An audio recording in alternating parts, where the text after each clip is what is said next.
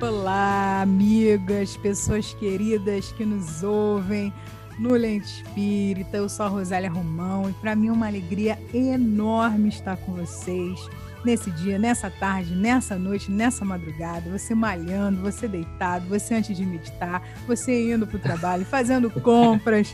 Para gente é uma alegria ter a sua companhia, sobretudo nesse momento em que a gente está iniciando uma série do coração, galera. Uma série que foi uma sugestão, né, Gabriel? Sugestão da nossa ouvinte, Patrícia. Um beijo, Patrícia, um beijo enorme. Educadora espírita de excelência na escola, na vida, na casa espírita. A Patrícia começou a ouvir os nossos programas e surgiu uma questão, que é uma questão de vida, uma questão da gente enquanto espírita, enquanto atuante no movimento espírita. O espiritismo é o futuro das religiões? Isso tem mexido com a gente, né? Mexido sobretudo com as interpretações que têm sido feitas, Gabriel. O que, que você acha dessa sugestão e qual o nome da nossa série? Não, é fantástica, né? Aqui é Gabriel Marins, um abraço para todo mundo. Estamos felizes aqui. Estamos primeira vez que gravamos Rosália e eu aqui somente e os benfeitores espirituais que permitem que a gente tenha sanidade mental e continue trabalhando nesse podcast. eu acho essa ideia fantástica que ocorram mais vezes assim, realmente, né, Rosa? Sugestões da galera para a gente poder conversar. A gente está aqui conversando. E o nome dessa série, galera, que a gente vai mergulhar junto aqui em três episódios, pelo menos, é o Espiritismo é mesmo o futuro das religiões, Rosália?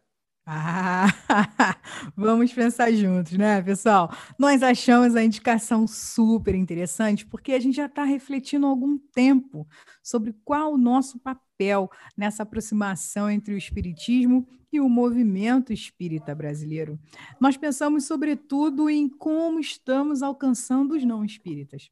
Um país com aproximadamente 130 milhões de católicos, 50 milhões de evangélicos e 4 milhões de espíritas, segundo o censo de 2010, né, podem ser um pouco mais ou um pouco menos, como o cristianismo tem sido lido e como o espiritismo tem dialogado com as outras matrizes religiosas não cristãs além dos 600 mil ateus e agnósticos, segundo o Instituto do Brasil. São muitas questões a serem pensadas, mas podemos dizer, inicialmente, que em um país dividido como está, polarizado como está, nós encontramos essa divisão também, infelizmente, no movimento espírita. Ela deveria existir? São muitas divisões que a gente pode falar. Divisões ideológicas, divisões político-partidárias, divisões em como a gente encara os nossos medos internos, internos e externos, mas uma divisão que está chamando a atenção e que é o título do nosso primeiro programa. Quem são os ignorantes e quem são os arrogantes? Por que nós estamos sendo ignorantes? Por que, que nós estamos sendo arrogantes? Né? Por que que a divisão, a polarização dentro do movimento espírita, e é importante que se diga movimento espírita e não o espiritismo. Por que, que a gente está enxergando essa divisão, Gabriel? É, pois é, Rosália. É, a gente não está enxergando essa divisão, talvez porque a gente fale pouco sobre isso, né? E ignorar é como já diz o dicionário, né? Não conhecer, não saber desconhecer por não ter a experiência, a prática de alguma coisa. A ignorância é extremamente perigosa, galera, pois abre um amplo espaço para a inserção de ideias e ações equivocadíssimas no movimento e na vida. E as críticas muitas vezes não têm fundamento. É, é um risco, né? Um risco tão grande quanto a arrogância que o Aurelião, né, o Wikipedia, estão aí para ajudar a gente né, a dizer o que, que significa arrogância. Né? O arrogante é aquele que expressa uma característica negativa de um indivíduo que carece de humildade, que se sente superior aos outros. Ser arrogante significa ser ativo, prepotente, ter a convicção de que é expert em vários assuntos e por isso não tem interesse em ouvir as outras opiniões. E aí é que vem a grande questão que norteia o nosso episódio de hoje. o nosso não saber doutrina espírita está sendo permitido pelo movimento espírita? E esse não saber, essa ignorância, está sendo aproveitada pelos arrogantes que não partilham conhecimento e nem vivem o espiritismo? De que maneira afirmativa de Leon Denis o espiritismo é o futuro das religiões tem sido usada tanto por ignorantes quanto por arrogantes? E as instruções do espírito de verdade em 1860, espíritas, amai-vos, eis o primeiro ensinamento. Espíritas, instruí-vos, eis o segundo mandamento. Como fica? Como? Para nos ajudar, como sempre dizemos em todos os episódios, a responder essas e outras questões, colocando a lente espírita sobre esses apontamentos. Quem vem aí, Rosália? Vem aí o Gabriel, um espírito imortal, né? Um pai nessa encarnação, geólogo. E daí, Gabriel, quem vem? Quem vem é minha amiga querida Rosália, amiga fantástica, atuante frenética no movimento espírita, casada, na sua casa, em seu fundo, onde eu posso ver o seu baixo, a sua guitarra, o seu teclado, falando hoje no microfone especialismo para poder desvendar hoje esses mistérios para todos nós. E, por favor. especiais para assuntos especiais, né, Gabriel? Espíritos benfeitores, baixem sobre as nossas cabeças, por precisamos de amparo para hoje. Que Jesus nos abençoe. Gabriel, inicialmente, então, vamos conversar, né, aqui bem formalmente, assim, você podia fazer para nós uma rápida diferenciação entre o que é o espiritismo e o que é o movimento espírita. E por que, que esse duelo ignorantes e arrogantes é tão prejudicial para esse entendimento? Vamos nós juntos aqui, né, galera? É...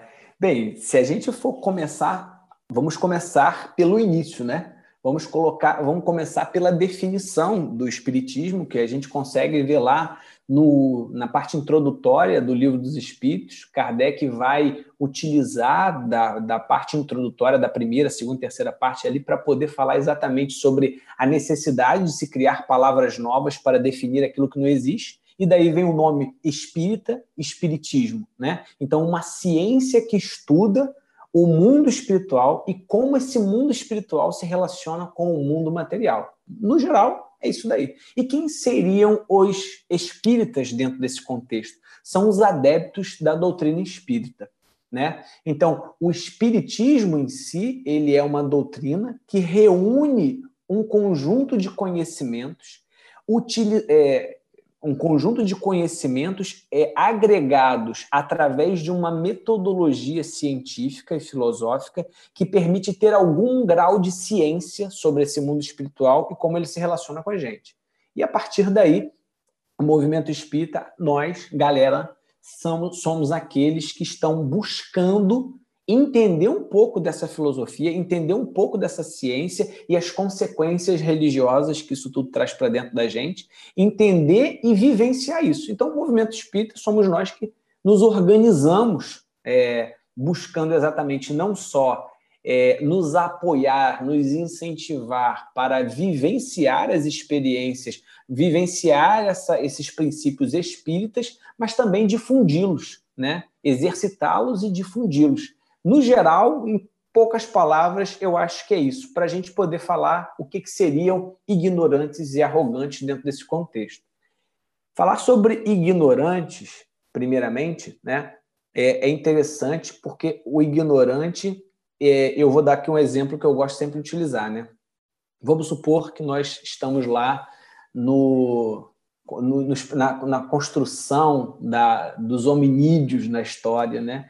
E nós não conhecemos ainda o fogo. Então, nós chegamos ali perto do fogo como ignorantes. Nós desconhecemos o que o fogo quer dizer. E a gente chega ali, eu e Rosália, dois homens ali, dois hominídeos, né? Um hominídeo, um hominídeo aí, aquilo tal. A gente chega ali, taca ali a mão no fogo e a gente, de repente, queima a mão no fogo, né? Naquele primeiro momento, aquela dor, ela revela que alguma coisa aconteceu ali. Mas, por exemplo, eu, Rosália, às vezes a gente sobe na pedra, às vezes a gente não sobe na pedra.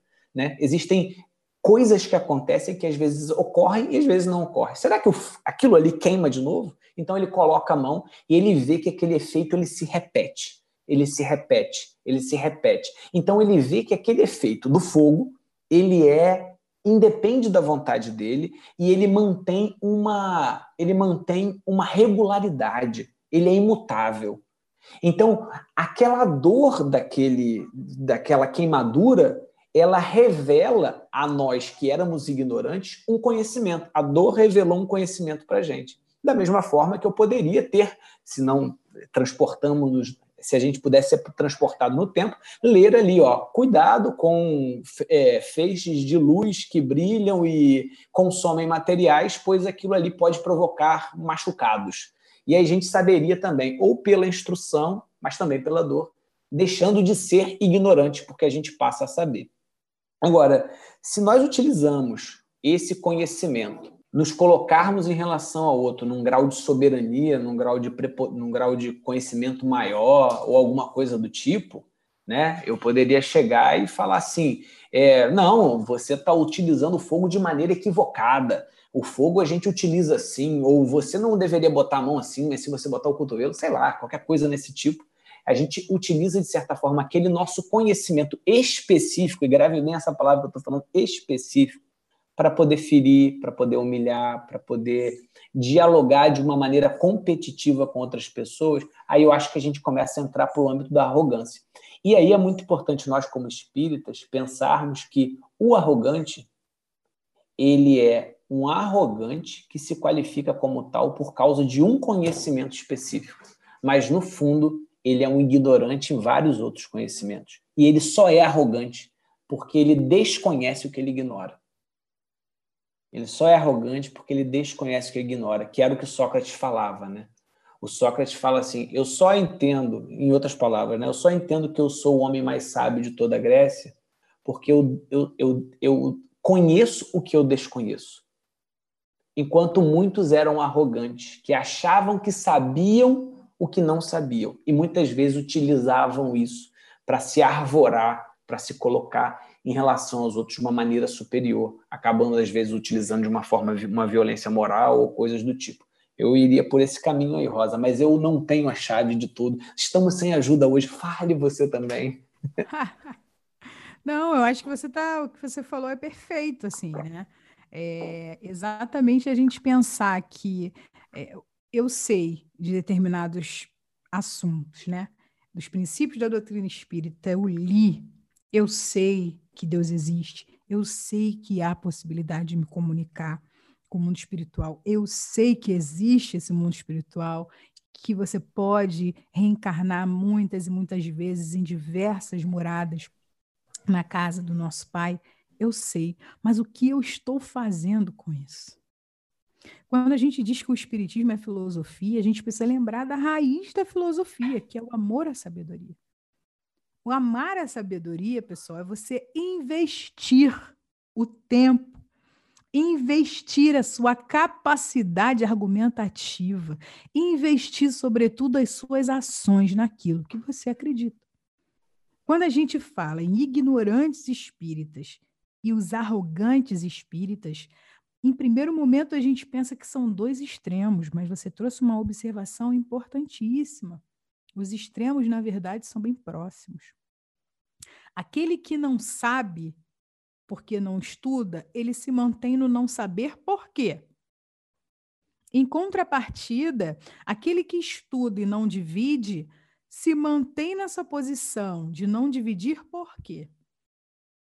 E a gente não está falando de questões materiais nesse momento. A gente está falando em conhecimento. A gente está falando em questões espirituais, a gente está falando em questões atemporais, porque são essas as mensagens que os espíritos nos trazem. Então, quando a gente se restringe em argumentação, em muitos momentos a gente está sendo ignorante porque a gente desconhece. Mas eu posso afirmar para vocês né? Com infelicidade, talvez, mas eu posso afirmar para vocês que a maioria das vezes em que a gente não se posiciona é por arrogância, enquanto espíritas no mundo hoje. Então, quando a gente fala assim, quando a gente afirma, né, Patrícia, o espiritismo é o futuro das religiões, a gente não pegou a essência da ideia, que Leon Denis queria nos passar. Não é verdade? A gente está utilizando a frase da maneira mais simplória possível, o que é realmente uma grande questão, né, Gabriel? E aí, essa questão também vai nos levando a outras, né? Como de que maneira esse não saber está sendo aproveitado tanto pelos ignorantes como pelos arrogantes, né? Esse não saber ele está no espaço do possível que a gente faz para guardar uma informação e obter através dessa informação poder. A gente não fala sobre isso. Durante muitas décadas, o movimento espírita se apoiou em personalismos, ainda que quisesse combatê-los. Durante muitas décadas, o movimento espírita se apoiou no que diziam terceiras, quartas e quintas fontes, e não nas fontes principais. Como historiadora, eu gosto sempre de falar sobre isso. As pessoas que conviveram com Jesus eram as primeiras fontes juntos com eles. E o cristianismo, a história do cristianismo nos mostra que, por exemplo, o Novo Testamento ele é feito por pessoas que foram terceiras fontes, quartas fontes, né? E os evangelhos que foram daqueles contemporâneos a Jesus, a Igreja Católica denominou apócrifos, ou seja, são evangelhos que não são oficiais. Mas a gente, na nossa curiosidade, no nosso desejo de saber, a gente deveria acessar essas informações. Com o Espiritismo, é o mesmo, Gabriel. Que é um exemplo muito, muito básico que a gente vê acontecendo no movimento espírita. Desde o CERN, enquanto movimento espírita, enquanto fundação da, da Federação Espírita Brasileira, e que perdura até os dias atuais, nós temos grupos em todas as casas espíritas. Todas do Livro dos Espíritos. Todas. Todas as casas espíritas fazem reunião o Evangelho segundo o Espiritismo, e o estudo da Gênese, e o estudo do céu e inferno. Onde estão? O estudo do livro dos médiuns é fechado em muitas casas espíritas. Pessoal que está nos ouvindo, vamos começar a refletir com sinceridade, com honestidade o conhecimento está nos livros, mas o movimento espírita se faz com pessoas. E se a gente não dividir o conhecimento agora, um conhecimento compartilhado, porque a gente estudar com muitas pessoas é muito melhor, estudar em grupo, conversar, né? Jesus gostava muito de conversar. Jesus a gente considera sábio porque o governador do planeta, enfim, a gente já sabe que é um espírito perfeito enquanto espíritas, mas a gente deixa de ser arrogante com essa afirmativa quando a gente pensa que Jesus dividiu seu conhecimento na oralidade, mas além disso, a gente sempre fala que Jesus fala, olha, não vim para os doentes, né? Vim para os sãos. Caraca, galera, os sãos somos nós, a gente não se tocou nisso. A gente não, não, não vim para os sãos, vim para os doentes. É, gente, nos doentes, desculpa, gente. É. Os doentes somos nós. Sim. Somos nós que temos o conhecimento e não colocamos esse conhecimento em prática. Então, os estudos cada vez mais restritos do livro dos médios não estão chegando à juventude, não estão a gente não fala, mediunidade é um tabu. Gente, mediunidade é um princípio da doutrina espírita e é um é. tabu para o movimento espírita. Aí está a arrogância, não é, Gabriel? É. Você sabe que essa semana um amigo meu é, de trabalho, ele falou assim, Gabriel, é, pediram para falar com você, me indicaram porque você é espírita e tal. É, eu eu tenho mediunidade, minha esposa tem mediunidade, eu acho que meu filho também tem mediunidade é, se eu queria começar uma casa, alguma coisa assim, você também mora em Niterói, você me indicaria alguma coisa? Eu falei assim, ó, eu não iria numa casa de primeira. É, prega o livro dos médiums e lê. Ele já comprou o livro dos médiums. Eu falei assim, porque aí você vai ler, sabe? Você vai ler, você vai. Eu passei o audiobook do, do que é o Espiritismo, vou passar, para ele poder chegar num lugar sem exatamente acontecer esse, essa, essa possibilidade de uma elitização que onde a mediunidade é separada, né? E é isso que você falou, achei fantástico, galera. Eu não sei o que vocês estão pensando aí, que estão ouvindo, mas assim, esse saber poder, né? Bem, se eu sou, se nós somos o grupo dos médios, se nós somos o grupo que está estudando a mediunidade, coisa e tal, se outras pessoas não têm acesso a isso, eu tenho um poder, eu tenho um status dentro da casa espírita, eu tenho uma, uma, uma relação de. E enquanto eu manter esse conhecimento fechado dentro de mim, eu mantenho o meu poder em relação àqueles outros. Então, não vou abrir tanto. Exatamente. Não vou abrir tanto. Olha, né? Gente, vou falar uma parada para vocês que eu sempre penso que eu acho um dos movimentos mais fantásticos. E eu acho que a juventude não tem a noção, não tem a noção, juventude espírita, não tem a noção das, dos progressos que são realizados no movimento espírita a partir da juventude espírita. Porque se tivesse esse conhecimento, até me emociono para falar, a gente já teria se transformado há muito tempo. Há muito tempo, Gabriel, muito tempo. Uma das questões que mais me encanta dentro de, de um evento de juventude espírita é, dentro da casa espírita, 100% dos presidentes de casa espírita são trabalhadores da mesa mediúnica. 100%. Dentro de um encontro de juventude, muitos desses que estão presidentes e diretores de casa espírita trabalham na equipe de alimentação, que é a equipe que acolhe os mais velhos. Ali, eles aprendem a lidar com a arrogância deles.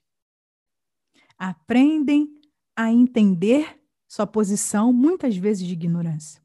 Porque fora do encontro espírita, quem trabalha com alimentação, fora de um encontro espírita, quais são as pessoas que ocupam os lugares de limpeza de estabelecimento? Quem são? Socialmente, as pessoas que trabalham com alimentação, as pessoas que trabalham com limpeza, estão entre os atendidos socialmente na nossa casa espírita. No encontro de juventude, quem está trabalhando na alimentação e na limpeza são os que estão diretores e membros de mesa mediúnica da casa espírita dentro do encontro de juventude. Olhem, jovens, prestem bastante atenção na revolução que vocês estão fazendo dentro do encontro de juventude. O gosto da humildade, no melhor sentido da palavra, que é você entender que todos pisam o mesmo solo. É você entender a potência dos alimentos materialmente espiritualmente.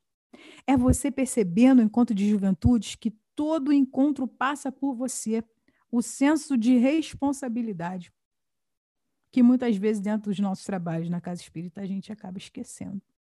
Então, é um momento em que a gente entende a nossa posição de servidor. A gente está aqui para servir, independente da posição em que a gente atue dentro da casa espírita. E a juventude consegue fazer isso com maestria. E aí, Gabriel, a gente olha outras religiosidades, como, por exemplo, as religiões afro-brasileiras que os principais lugares são justamente os espaços de alimentação. Já há é. esse entendimento. As nossas famílias de tradição de ancestralidade africana, quando tem uma festa, o lugar mais festejado da casa é a cozinha. As mulheres é. ficam na cozinha conversando, confabulando, né, criando, porque entendem o alimento do corpo e da alma. E a gente muitas vezes não aproveita isso. E aí, Gabriel, ampliando mais essa discussão, a gente tem percebido, infelizmente, uma série de, de atitudes né, do movimento espírita brasileiro, hoje, é, que têm sido consideradas arrogantes fora do movimento espírita. E é bem importante a gente destacar, pessoal, também aprendi isso no Encontro de Juventudes Espíritas, quando eu era confraternista. A minha educadora do Encontro de Juventudes falou assim: Olha, Aline Divino, beijo, Aline. A Aline é nossa ouvinte também do podcast. Ela falou no encontro assim: existem, existe o movimento espírita e existem os espíritas em movimento. Então, assim, existe esse movimento, que é o movimento que a gente quer recuperar, né? Que a gente quer se reencantar, que a gente quer reflorestar o movimento, trazendo novas sementes, semente de renovação, semente de contestação, semente de amor e semente de instrução. E existem os espíritas em movimento, que não necessariamente participam do movimento espírita, mas que se dizem espíritas, e são. Só não participam do movimento espírita. Mas a gente aqui nessa série, a gente está falando de movimento espírita. A gente está falando de espíritas dentro da casa espírita, tá bom? E aí, pessoal, muitos do movimento espírita estão tomando atitudes que são consideradas arrogantes pelos não espíritas e pelos espíritas em movimento, que deixaram as casas justamente porque não concordavam com as posições arrogantes.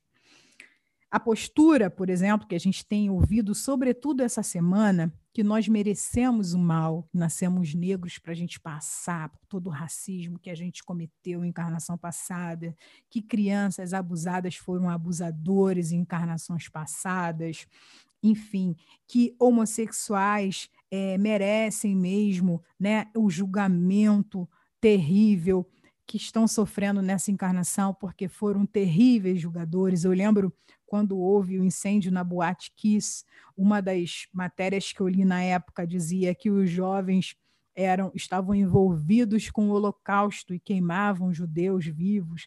E eu fiquei pensando naquele momento de que maneira essa informação vai consolar. Nossa Senhora. Maneira, Gabriel, essa informação Nossa. vai consolar cada familiar desse ou um acontecimento terrível que houve no Rio de Janeiro alguns anos atrás, de um menininho que estava saindo da evangelização infantil no Leão Denil, João Hélio, e aí houve uma série de, de reportagens dizendo é, que ele, na verdade, era um romano que esmagava os cristãos né, com suas bigornas.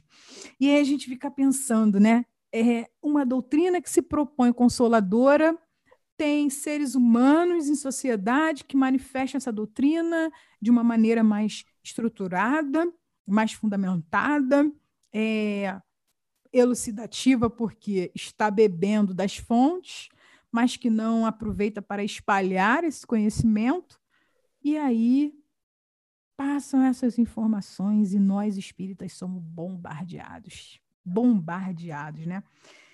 Essa postura atrai muita gente que está liderando o movimento espírita hoje isento. Uma postura isentona. Acontece, ninguém se manifesta, toma uma postura isentona no momento em que ficar em cima do muro também é posição. Gente, não é das mais sadias, não é das mais corajosas, é uma posição excessivamente covarde. Em cima do muro, nesse momento, é uma posição extremamente covarde. E dentro do movimento, nós não estamos discutindo, não estamos discutindo o fato de sermos, enfim, uma religião com prática e com representações. Nós discutimos isso um pouco, né, com o Vinícius Lara. Acessem o programa maravilhoso e mais recentemente com o Júlio Sena, esse afastamento nada construtivo entre teoria e ação. E aí, Gabriel, a gente vai lá e lê Leon Denis, cara. Leon Denis fala que o espiritismo é o futuro das religiões, mas ele pauta a sua tese na crença da reencarnação como princípio. Na prática, há muitas distâncias, muitas mesmo. Dentro do movimento, com não estímulo aos jovens no estudo e prática da mediunidade, por exemplo, fora do movimento, com os princípios fundamentais distorcidos, dentro do movimento, com pessoas que são muito populares, né? escritores muito populares não se posicionando ou se posicionando utilizando congressos espíritas, utilizando eventos espíritas para falar de questões pessoais e não do espiritismo que fazem com que muitas pessoas se confundam. Não se posicionando, por exemplo, com relação aos 660 mil desencarnados pela Covid no Brasil de maneira direta, porque indiretamente a gente tem aí o homicídio, diretamente aí a gente tem a fome, diretamente a gente tem o desemprego, né? A homofobia não parou, né? A violência racial não parou. E aí a gente vê o tamanho do comprometimento, né? Leon Denis, no livro No Invisível, no capítulo 11, Aplicação Moral e Frutos do Espiritismo, ele considera que, abre aspas, aos poucos as religiões do mundo irão agregar os conceitos fundamentais do Espiritismo. Ficarão naturalmente tão parecidas que não se fará mais a distinção entre uma e outra. Pouco importará a qual religião se siga haverá uma harmonia mundial em relação a conceitos sobre vida e espiritualidade, todos unidos em concordância, em prol do bem universal. Olha que lindo! É isso que é ser o futuro das religiões, tá, pessoal? Não é que é só o espiritismo. Leon Denis ele foi muito lúcido. Ele fala das práticas, ele fala do comportamento. O que, que você acha, Gabriel? Cara, não, eu acho que assim, uma das coisas que ele destaca, né, Rosa? Ele bota assim, conceitos fundamentais do espiritismo. E quais são os conceitos fundamentais do espiritismo? A existência do espírito, a realidade do espírito. E qual religião que não fala sobre a realidade de um ser que transcende a matéria, né? Ainda que algumas religiões tenham a visão de uma ressurreição da matéria depois da morte, essas religiões falam abertamente sobre o corpo está morrendo e a vida continua. Então, assim, existe uma essência que transcende a matéria. Isso é um princípio, é um conceito fundamental do Espiritismo. Isso está no catolicismo, isso está no protestantismo, isso está no budismo, isso está no hinduísmo e está em, em tantas outras religiões, né? É, e aonde Kardec vai colocar lá no Evangelho segundo o Espiritismo, que são, é, são fios que são costurados por todas as religiões. São princípios. Então, a mediunidade ela é um outro princípio. Nós nos comunicamos com o mundo dos mortos. A oralidade, como a Rosa falou, das, das religiões de matriz africana, já deixavam isso muito claro muitos outros fenômenos. Os, as próprias religiões nórdicas já deixavam a seu, a seu modo isso também muito bem colocado. A gente vê aí, é, tanto nos filmes, é, quem viu a série dos Vikings lá, eles fazem sobre a relação daqueles rituais de comunicação com os deuses. Estou né? puxando aqui porque eu estava vendo os Vikings há pouco tempo e tal. E aí, então, a gente vai ver isso daí espalhado por um todo. Então, assim, não é que essas religiões vão perder as suas características. O que elas, o que vão ficar parecidas, e aí é, é a leitura, né, que se faz aqui agora, o que vai ficar parecido é que esses princípios naturais eles vão ser perpetuados entre nós de uma maneira que a gente consegue conversar Estou falando, tô falando da realidade espiritual. É que uma comunicação aconteceu hoje lá na minha igreja e a gente, o pastor estava falando em nome do Espírito Santo, mas a gente percebeu que aquela fala não estava muito coerente com o que eu esperaria do Espírito Santo falar. Então a gente questionou o Espírito Santo. Olha aí, não, não, estamos falando sobre um princípio mediúnico, né? Num fato assim de que muitos espíritos se comunicam. E talvez isso aí vai, né? É, se perpetuar é, e a gente vai falar com mais naturalidade disso, né? Eu não conheço o budismo, mas eu lembro de uma entrevista da monja Kuan falando sobre é, é, que Buda fala sobre a comunicação dos espíritos, né? E ele não aconselha, né? Então assim existe essa realidade e esse não aconselhamento exatamente está porque o budismo ele tem um direcionamento, um objetivo que não necessariamente é, é por si só a comunicação, mas no momento em que todas as coisas forem harmonicamente ligadas, por que não a comunicação se, é, vai acontecer de uma maneira mais equilibrada? Então, eu vou vendo por aí essa ideia né, dos conceitos e, e muito mais por aí, mantendo as suas identidades. Até porque é, o mesmo valeria para a gente, né? Somos seres, somos princípios divinos, né? que mantemos a nossa identidade apesar de todos sermos perfectíveis, etc. E tal. Mas uma coisa que eu queria falar que a Rosa falou, né, essa questão do, do nosso, nosso estado isento, né, e, e, e isso concorrer para a gente entender sobre o, o espiritismo, seu futuro das religiões, né, a gente entender como é que é, Como é, que, como é que a gente constrói o espiritismo assim, né, galera? Como é que a gente está construindo o espiritismo assim e como a gente está construindo o nosso ser espírita hoje no Brasil, principalmente, né? Onde é, a cada dia os absurdos gritam mais, né? É, e aí a gente vem lá na questão 642 do Livro dos Espíritos, né? Que vão que, que, que os espíritos vão dizer para Kardec né, que a gente também vai ser responsável pelo bem que a gente deixar de ter praticado.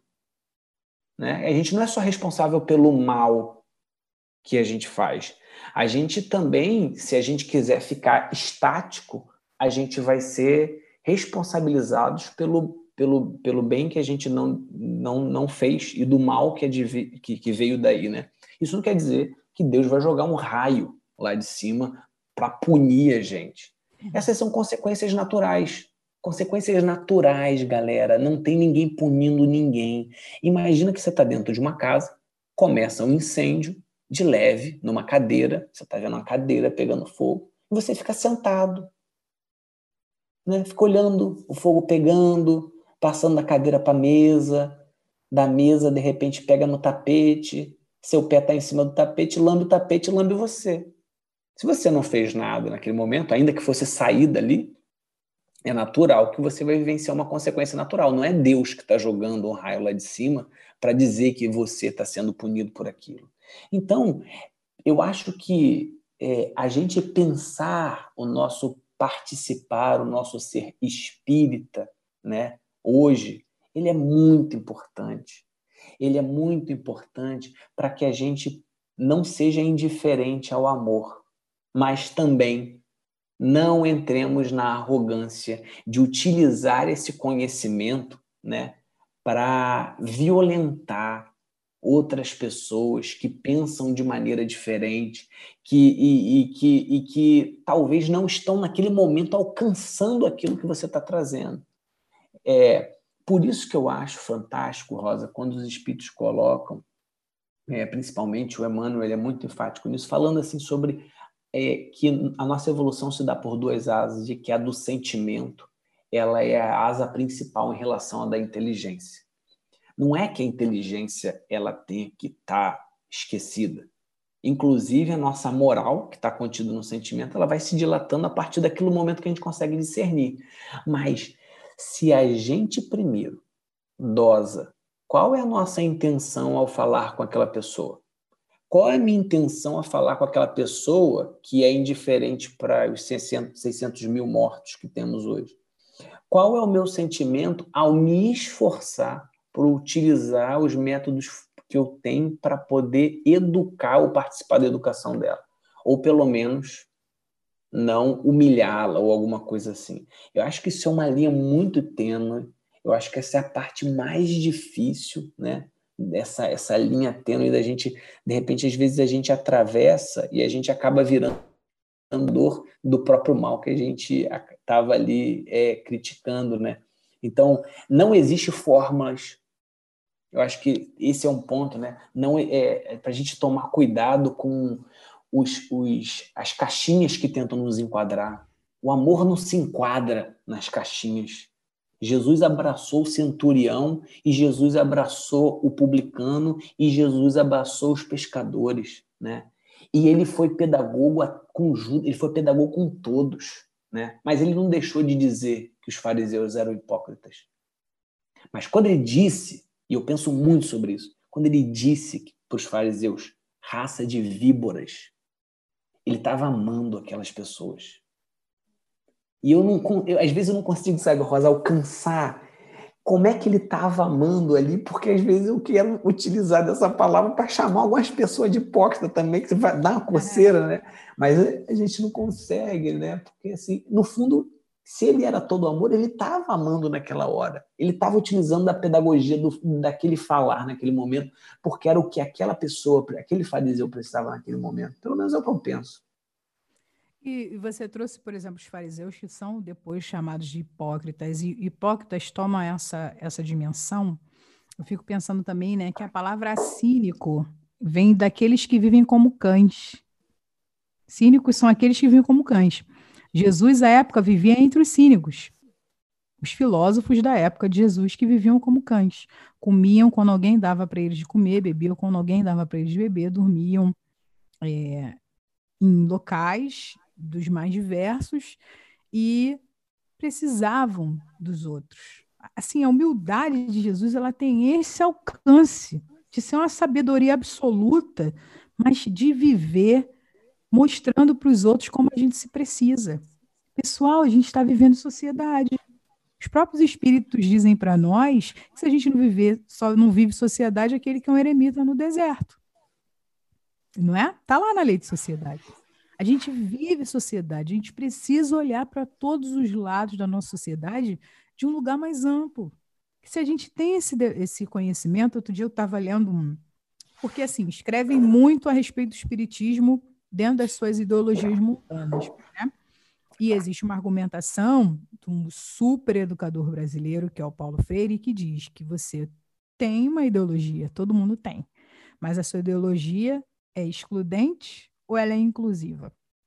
E aí a gente fica pensando sobre a lógica do espírito, se a gente se entende como espírita, entende participante de movimento espírita, e entende, a partir desse programa, sobretudo a partir desse programa, que a gente precisa reconhecer porque a gente tem o direito de dizer que não sabe, a gente precisa reconhecer que não sabe tratar de diversos assuntos, porque a arrogância também está, e a gente viu isso, infelizmente, que colocou um expositor espírita em maus lençóis, porque ele não sabia do que ele estava falando e quis argumentar sobre um assunto que ele não estava falando.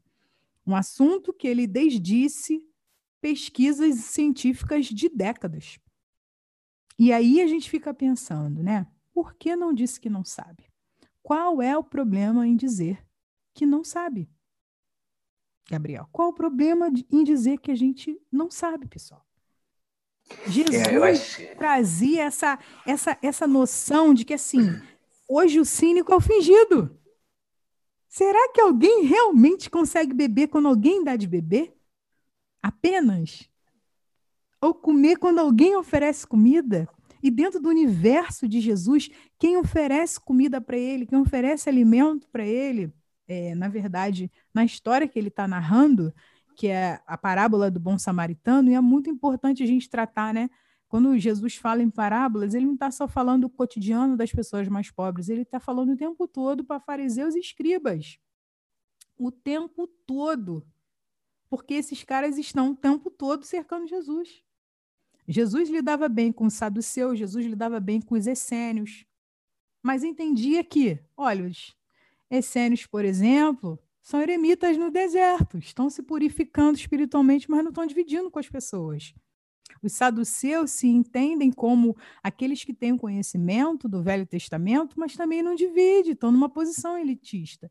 E os fariseus, eles dividem conhecimento até a página 2. Por isso que são os mais populares dos estudiosos do Velho Testamento. São demonstrações que a gente vê hoje ainda acontecendo, se perpetuando dentro do, da doutrina espírita que se propõe além, Gabriel. E é exatamente como você falou. O Espírito de verdade, ele diz para nós, amai-vos, eis o primeiro ensinamento, instruí-vos, eis o segundo. Emmanuel, ele vai ampliando, falando, olha, sem amor a gente não vai conseguir. Ou populariza a fala do Espírito de verdade, né? amar, sempre amar em primeiro lugar, porque a doutrina espírita é, sobretudo, uma doutrina de amor, uma ampliação né, da doutrina do amor, da universalização do amor. Eu lembro de uma entrevista que o padre Fábio de Mello deu alguns anos atrás para Marília Gabriela, e aí eles estavam falando sobre crenças em reencarnação, e, e como que ele lidava com outras lideranças religiosas, sobre respeito. E aí ele falou que uma mulher que frequentava a igreja dele falou para ele: "O padre, a gente precisa fazer alguma coisa, porque esse filme aí do Chico Xavier tá um sucesso, né? Um sucesso de bilheteria. Como é que essas informações elas vão chegar, né, nas pessoas? Olha só, essa religião aí vai dominar o Brasil todo. E aí ela riu, a Marília Gabriela, e o, o padre Fábio falou: Eu não acredito na reencarnação. A minha crença é outra. Mas eu não posso questionar o amor que esse homem é para tantos. Eu não posso questionar a presença desse homem na vida de tantos. Pessoal, um espírita que conseguiu viver na sociedade e ser amado e amar as pessoas além daquilo que ele acredita. O espiritismo ele não existe para a gente murar pessoal, o movimento espírita. O espiritismo ele é o futuro das religiões, como todas as religiões também têm o seu futuro, porque a gente precisa sair dos nossos muros e levar o conhecimento para todos os lugares. Ah, Rosália, mas você está dizendo que, por exemplo, a mediunidade como princípio, todo mundo tem que estudar em qualquer lugar? De maneira nenhuma. Espiritismo é instrução, tem método, tem observação, tem estudo, tem experimentação.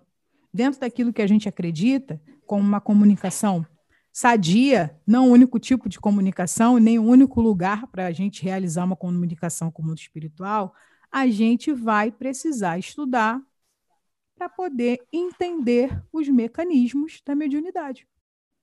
Mas, ao mesmo tempo, a gente nos afirma médium, ao mesmo tempo, os espíritos nos explicam para nós que os espíritos nos influenciam mais do que a gente imagina. Por que a gente é tão arrogante? Se nem a certeza dos nossos pensamentos a gente tem. É. Então, a gente precisa pensar sobre todos esses aspectos. Como que a gente vai acessar esse ignorante, esse arrogante, Gabriel, com amor e construção? Seja ele, esteja ele dentro ou fora do movimento espírita. A gente vai acessar qualquer pessoa nesse planeta com amor e instrução. Chico Xavier e... acessava católicos, acessava ateus, acessava agnósticos, acessava umbandistas, candomblecistas, acessava evangélicos, com amor e com instrução. Que a gente se inspire cada vez mais, né? E eu acho que assim é, é uma cautela que a gente tem que ter para não se transformar o nosso pensar muito melhor em arrogante, né? Porque quando a gente está muito certo do que a gente gostaria que acontecesse e a gente quer forçar uma transformação que o outro ainda não consegue dar, essa nossa dose de arrogância ela se transforma numa violência. E assim, é muito difícil para mim até estar tá falando isso, porque vira e mexe, eu tô extremamente indignado. E eu gostaria que as coisas fossem diferentes, mas o que que eu o que que eu tenho, o que que eu tenho percebido, eu gostaria de dividir com vocês também. O nosso transformar arrogante ele traz uma sensação de energia ineficiente. É como se a gente gastasse a nossa energia numa alguma coisa que parece que não rende. Todas as vezes que eu fui espumando para as redes sociais, achando que ali eu ia encontrar algum grau da solução dos meus problemas ou de, de conseguir mudar alguma das engrenagens para um mundo melhor, eu saía com essa sensação de ineficiência. Ainda mais eu, eu voltava para poder ver como é que as pessoas estavam acompanhando, eu queria ver quem que comentou, quem que não sei o quê, exatamente para poder fomentar o debate, entender se eu consegui construir algum degrau. E eu ficava dependente desse feedback, né?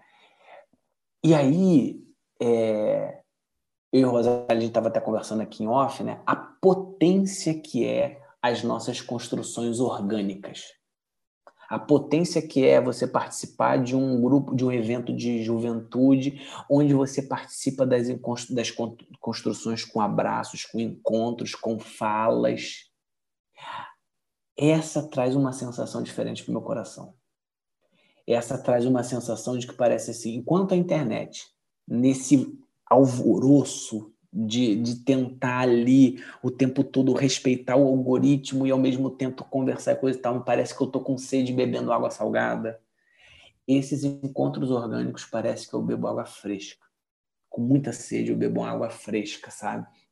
Então eu acho que é, nessa nossa busca de nós como movimento espírita, é, da gente tentar não cair nessa arrogância é a gente também tentar pensar onde eu consigo ter eficiência de construção pedagógica no amor, deixando muito claro o, e falando sem medo de, de, de falar, sem medo de opinar. Tipo assim, eu não concordo com isso.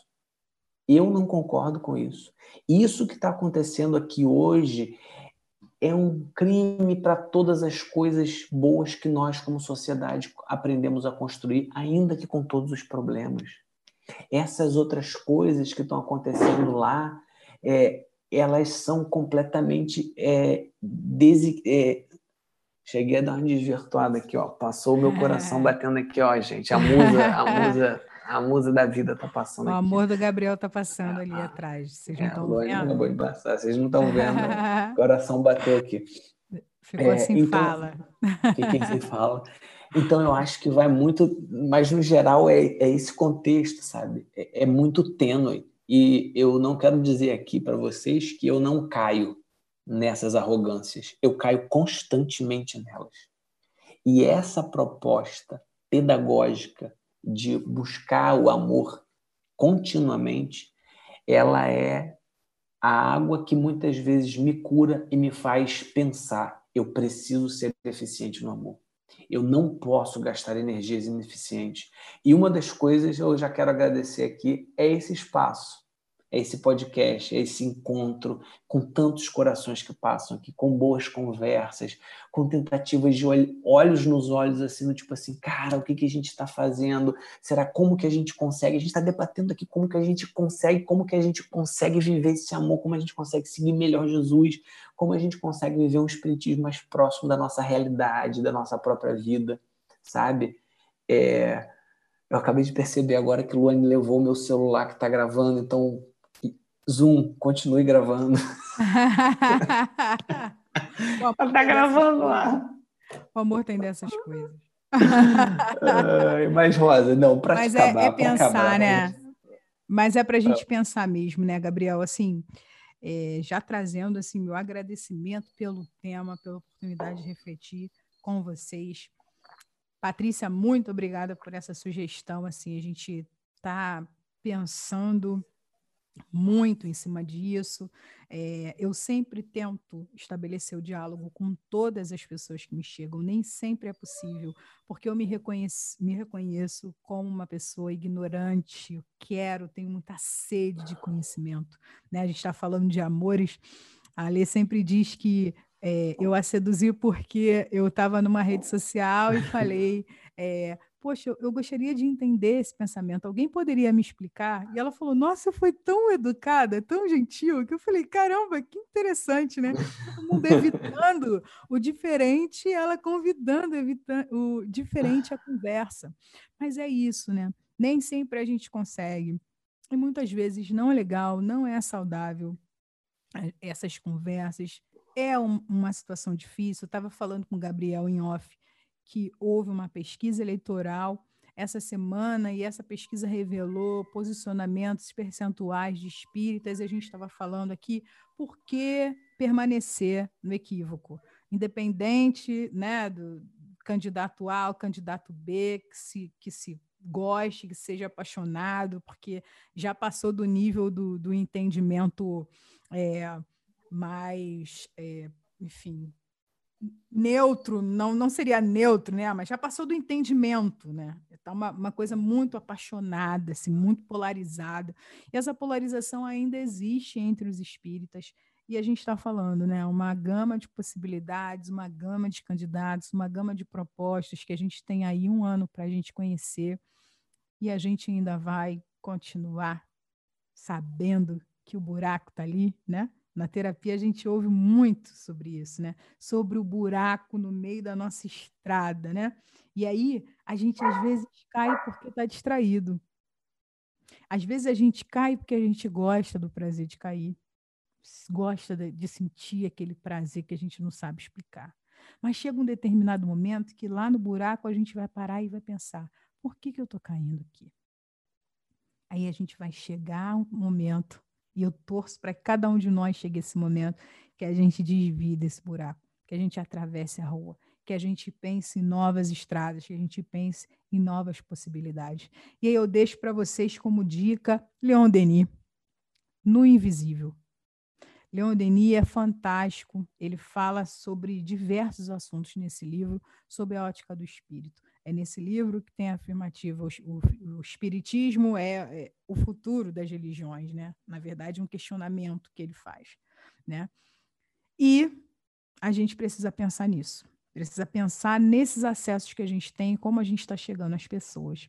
Como rede social, essa semana, pessoal, muitas redes polêmicas, muitas redes de amigos espíritas se manifestaram sobre os assuntos que a gente debateu. A gente indica aí o Instagram do Tiago Brito, a gente indica o Instagram das meninas espíritas, a gente indica o Instagram do Jean Paul, um gay espírita, que a gente teve um caso, mais um caso lamentável de homofobia, né? O menino violentado em redes sociais, né? E a gente precisa cada vez mais falar sobre esse assunto.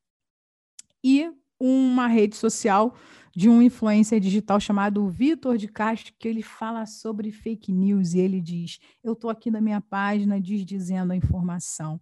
Foi vítima de uma fake news, editaram um vídeo e falaram como se ele estivesse falando, que de fato ele não falou. E ele disse: Olha, para vocês que estão na minha rede social, eu estou conseguindo transmitir esse recado, mas ele está espalhado. Porque o lado ruim da internet é exatamente uma ideia é proliferada. Lado bom lado ruim, né? O lado ruim é quando ela é equivocadamente proliferada. Ele fala: olha, minha defesa não vai chegar aos lugares onde esse vídeo é, tendencioso e mau caráter chegou. Então, serve para a gente de aprendizado os recortes que fazem da nossa fala e para a gente observar que alguns recortes que a gente pega para condenar a pessoa não é o que aquela pessoa é, é o momento que ela está, é o equívoco que ela está. O Espiritismo nos ensina que tudo é estado. A gente precisa compreender isso de verdade. E por fim, Gabriel, antes das suas dicas finais e suas palavras finais, essa semana, esse debate, eu fiquei pensando muito e resolvi escrever o que eu penso na internet. Houve um, um resultado muito positivo, muitas pessoas foram falar na, na postagem, trouxeram suas observações, foram grandes estímulos para esse programa de hoje. A gente agradece a todas elas, a todos os comentários. Valeu muito a pena assim, para a gente refletir sobre nós, eu e Gabriel, espíritas, do movimento espírita, falando para espíritas e para simpatizantes do espiritismo também no podcast. E a grande afirmativa que, e a reflexão que eu faço nessa postagem é que o espiritismo ele não tem respostas para tudo. E eu, como espírita, também não tenho. Essa é uma verdade dolorida, tanto para quem ataca a doutrina espírita e o movimento espírita, quanto para quem os defende de maneira insana e arbitrária. Isso se dá porque os escritos do século XIX, que nós espíritas chamamos de codificação ou de Pentateuco, eles não se fecham em si mesmos. Há contradições nos estudos seguintes, como a Revista Espírita, e no Brasil nós temos uma infinidade de psicografias de médiums como Chico Xavier e Divaldo Pereira Franco, que transformam os escritos de dois séculos atrás em ponto de partida, não de chegada. O Espiritismo não é uma revelação descontínua, né? uma revelação fechada, não está com conhecimento fechado como a Bíblia, o Alcorão, a Torá ou o Bhagavad Gita. O Espiritismo é semelhante às religiosidades africanas, uma revelação contínua, ou seja, os espíritos continuam a se comunicar conosco o tempo inteiro. Por que é difícil entender isso, pessoal? A resposta os espíritos é que dão na questão 303 do Livro dos Médiuns, capítulo 17 das Mistificações abre aspas, se os homens não tivessem mais do que se dirigirem aos espíritos para tudo saberem, estariam privados do livre-arbítrio e fora do caminho traçado por Deus à humanidade. O homem deve agir por si mesmo. Deus não manda os espíritos para que lhe achanem a estrada material da vida, mas para que lhe preparem a do futuro. Fecha aspas. Então vamos, pessoas queridas, ouvintes do Lente Espírita, vamos reagir mais de dentro para fora, não sem antes deixar emergir todos os ranços construídos secularmente pelo movimento espírita à superfície. Por não debater o que os espíritas praticam na sociedade, nas suas casas, com as suas famílias, e o que o movimento espírita pratica em seus centros, é que nos encontramos vulneráveis aos ataques vividos essa semana. Não por acaso, o Espírito de Verdade nos passou dois ensinamentos profundos: amor e instrução. Educar com amor, como Jesus, uma educação sinestésica que escuta, que abraça, que enxerga em visão prospectiva e que sabe que as palavras podem ser doces, salgadas, azedas ou amargas. E educar com instrução, como Kardec, observando, experimentando, perguntando, sem julgamentos. Com Kardec, nós aprendemos que a crítica, no diálogo dele, o que é o espiritismo com crítico, nós aprendemos que a crítica ela só pode ser feita por quem conhece a causa da crítica profundamente. Não conhecer, aí está a nossa arrogância. Se beneficiar do não conhecimento dos outros, aí está a nossa ignorância. Vamos fazer a nossa parte, vamos seguir refletindo juntos sempre. Um beijo, pessoal! Gente, não tem nem mais o que falar depois dessa fala da Rosália, né? Melhor fechar o programa aqui e a gente fica, né? Mas eu queria deixar para vocês uma fala que eu estava pensando falar lá no início. É, tem uma passagem de Jesus em que ele diz assim, e ela é nem sempre muito bem compreendida, né? Eu vim a este mundo para um julgamento, a fim de que os cegos vejam e os que veem se tornem cegos. Como a Rosália disse, Jesus veio para os doentes. Então, aquele que se reconhece limitado, ignorante, aquele que reconhece que precisa muito mais do que aquilo que tem, esse é cego. E esse vai passar a ver com Jesus. Mas agora, aquele que acha, que enxerga, aquele que acha que tem conhecimento, aquele que acha que está com a toga do conhecimento, esse que acha que enxerga, ele vai ter que se tornar cego, se tornar humilde, ele vai ter que reconhecer que, na verdade, ele não conhece, para que aí sim Jesus faça ele enxergar pelas lentes do espírito imortal. Porque, na verdade, esse que acha que vê, ele está cego pela matéria. Então, nessa dicotomia de ignorância e, do, e, de, igno, de arrogantes e ignorantes, que nós fiquemos com Jesus. E a minha dica para vocês vai ser o livro de Platão, Apologia de Sócrates. É um dos diálogos socráticos, não é um livro grande, você vai ler rapidinho. Com, com, sabe aquela, aquela lida que você deixa no banheiro? Você nem precisa. Sentou, para ler, né? Aí você já plum, lê um pouquinho e vai assim. Eu estou falando assim porque foi comigo assim. Tudo bem, finge que eu não contei essa parte. Porém, leia a Apologia de Sócrates e é lá que vocês vão ver Sócrates construindo essa ideia de que realmente ele se entendia o homem mais sábio de toda a Grécia, porque ele era o único que desconhecia aquilo que ele realmente sabia. Ele, ele sabia aquilo que ele desconhecia. Então, para esse que Jesus disse que ele veio e que ele vai fazer este ver, e Sócrates via, né? Sócrates falava, ele não tinha problema. Se você quiser seguir na, na sequência, leia o próximo diálogo dele com Criton e você vai perceber que Sócrates estava tranquilo com a morte dele, porque ele passou a enxergar a realidade espiritual, reconhecendo que ele viu o essencial, ele viu que ele realmente era importante, né? Então é isso, galera. Espero que vocês tenham gostado desse papo tão quanto nós gostamos, porque foi muito bom aqui nessa noite de sexta-feira, né, Rosa? Depois de uma reunião aí que Rosa pegou aí, dia de trabalho, mas foi muito bom. Um abraço, galera. Fiquem um com abraço, Deus. Até pessoal. o próximo lente. Até. Tchau, tchau.